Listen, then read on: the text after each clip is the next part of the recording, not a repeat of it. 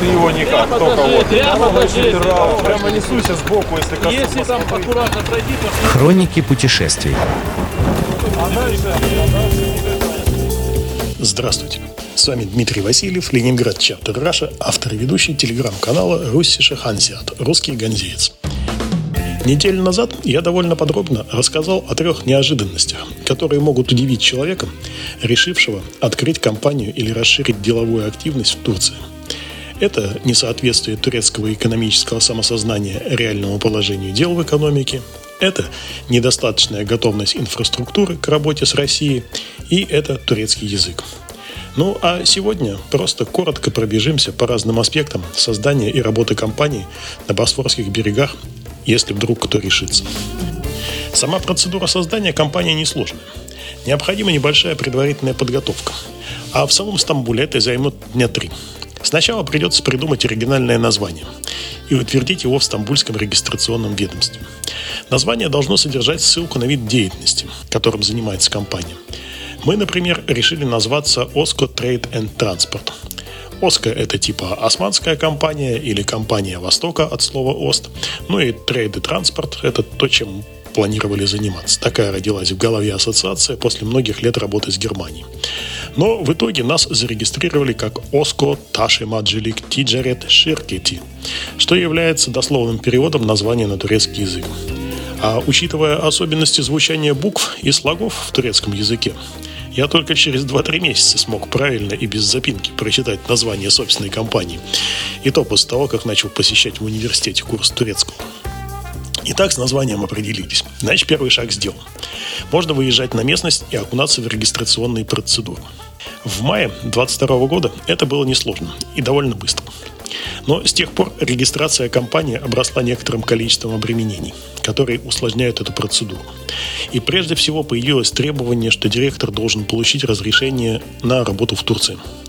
А по факту получается зарегистрировать компанию на владельца не резидента, и чтобы директор был не резидент, так уже нельзя. Придется брать в директора резидента. А учитывая турецкую ментальность, это не очень хорошо. И тут стоит сделать небольшой исторический отсыл к османским временам. Турки, что в османское время, что сейчас, не особенно рвались торговать за морем. Там вот англичане всякие, голландцы, испанцы все время пытались найти путь в Индию и уплывали на своих судах далеко от родных берегов. Даже немцы со своим Ганзейским союзом маршировали на восток. Дранг на Хостон это у них называлось. А вот турецкие купцы спокойно сидели по берегам Босфора. Мимо с них, с юга на запад, все и так везли. Торгуй не хочу только чай успевай заваривать. Упрощая историю, они просто отжали у Византии Константинополь и пользовали его уникальное географическое положение в своих внешнеторговых целях. Ну и еще исторического.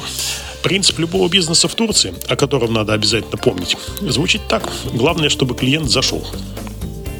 А дальше надо постараться забрать у него все, что есть. Ну, так у них сложилось исторически. В общем, мы зашли и воспользовались моментом, когда процедуры были проще. Следующий шаг в создании турецкого бизнеса – это нотариат. Это тема отдельная. Нотариус в будущем вам будет нужен практически по любому поводу. С хорошим нотариусом стоит подружиться. Тот, кто хоть раз сталкивался с немецким нотариатом, знает, что поход в нотариальное бюро – это как названный прием. Регистрация за одну-две недели.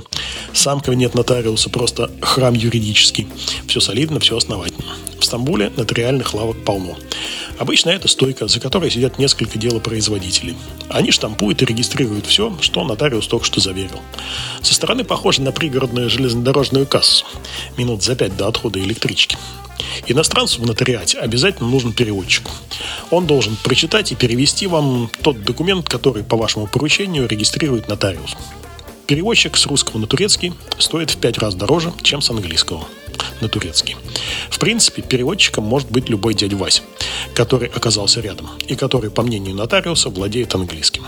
Как я рассказывал в прошлом выпуске, английский не особенно популярный язык, даже в Стамбуле. Чтобы вы поняли написанное, переводчику тоже понадобится, возможно, переводчик.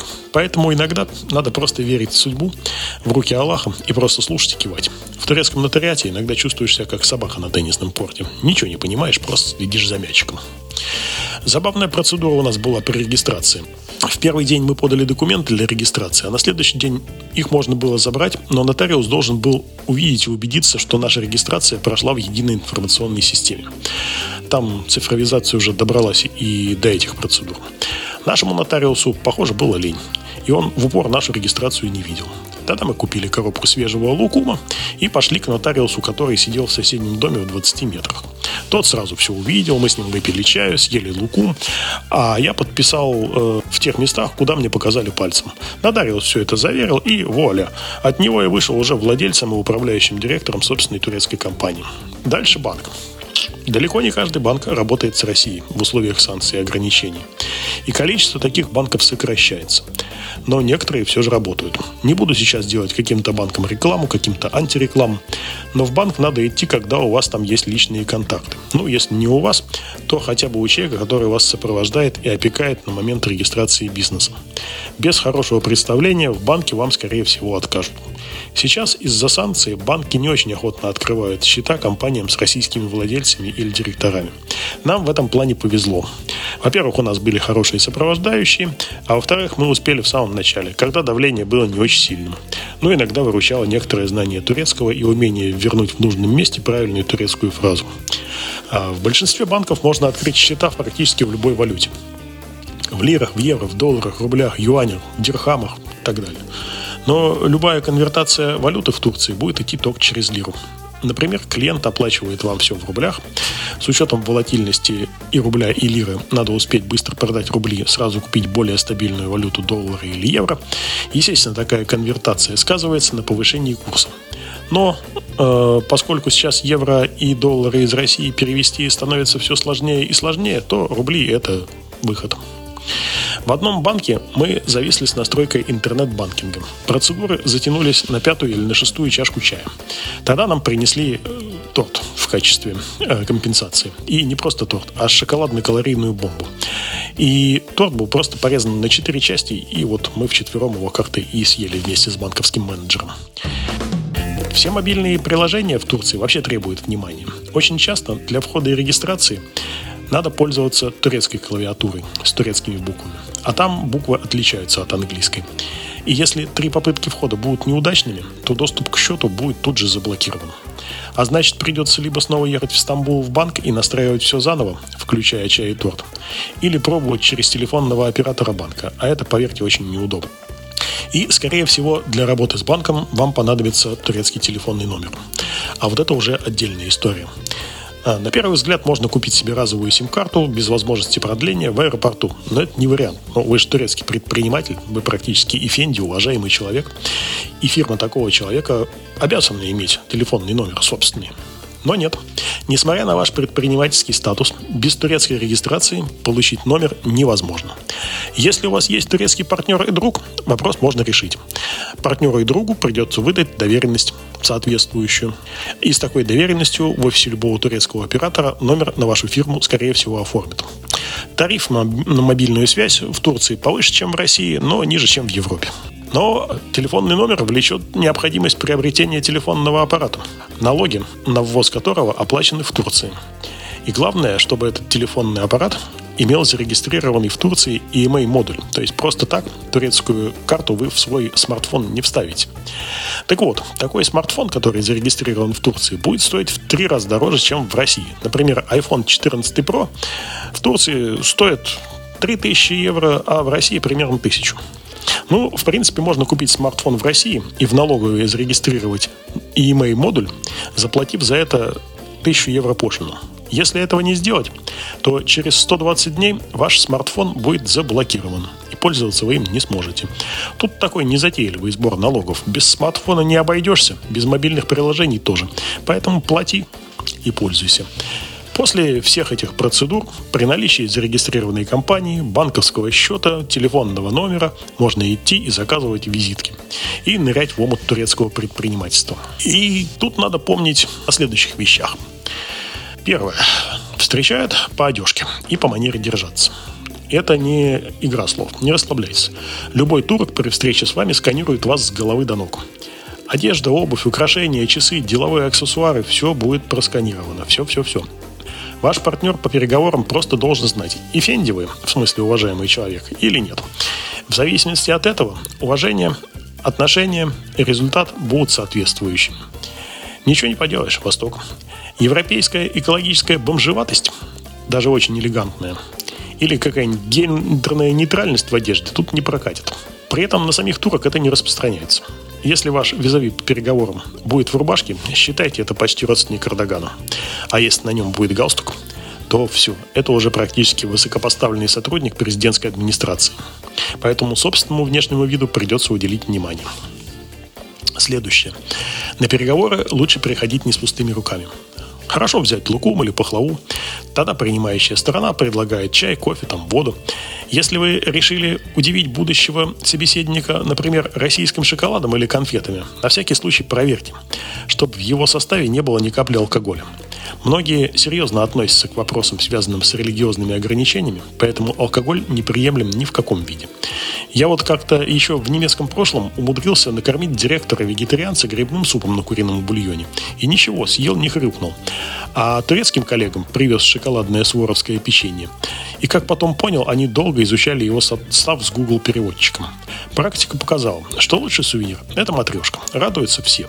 В прошлом году две матрешки в чемодане помогли мне пройти досмотр спецназа, когда я оказался в центре Стамбула через два часа после теракта.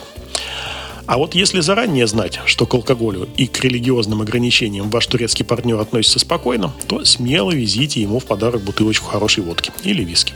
Ну и, конечно, вечерний ужин с таким партнером после переговоров пройдет намного веселее.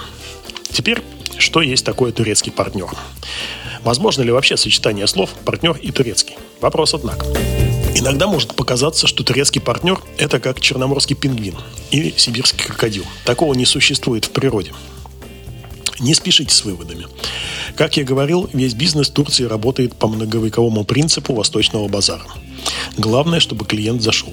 В какой-то момент вам вдруг может показаться, что на вас не обращают внимания. Или что у партнера неожиданно поменялись требования, и он настойчиво требует намного больше денег, чем вы рассчитывали. И это он делает не потому, что он гад или хочет вас обмануть. Нет.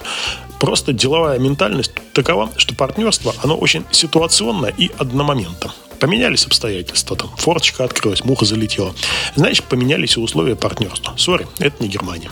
Важно помнить, это всегда.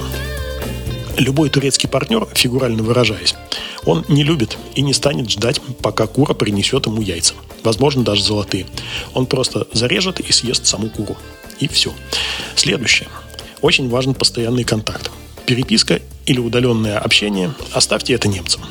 Если не можешь приехать и обсудить проблему, надо как минимум звонить. Иначе ничего не будет решаться.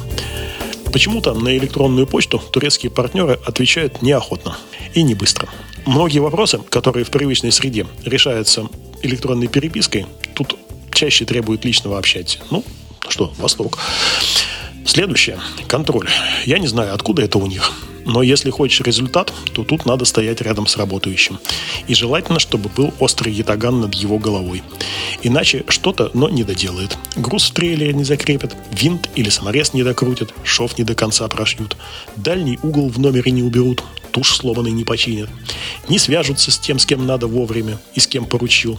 Но вот если находишься рядом, вся работа будет выполнена демонстративно хорошо. Тому, кто работал с Германией, знакомо понятие «пунктлихкайт». Она же знаменитая немецкая пунктуальность. В Стамбуле забудьте. Едешь в командировку в Гамбург, за 2-3 недели уже имеешь твердое расписание встреч и можешь быть уверен, что все они состоятся вовремя. В Стамбуле расписание – вещь бесполезная. Оно поменяется несколько раз до и после приезда. В результате все встречи состоятся, но вам придется под них подстраиваться в оперативном порядке и по ситуации.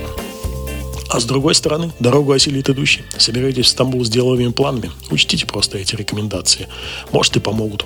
А кто предупрежден, тот вооружен. А если деваться некуда? Но для того, чтобы навивать шишки, приобретать собственный опыт, нет ни времени, ни желания, то всегда можно обратиться к тому, кто этот опыт уже получил и шишки набил. Но при этом говорит с вами на одном языке, думает в одном измерении А мы будем рады помочь как с логистикой, так и с закупками, так и с маршрутизацией внешнеторговых платежей и в Турции, и в Германии, и в других регионах мира. Херслих, как говорится, великоман или хош гильденис. А с вами сегодня был Дмитрий Васильев, Ленинград Чаптер Раша, автор и ведущий телеграм-канала Русиша Анзят, русский ганзеец. До свидания. Хроники путешествий.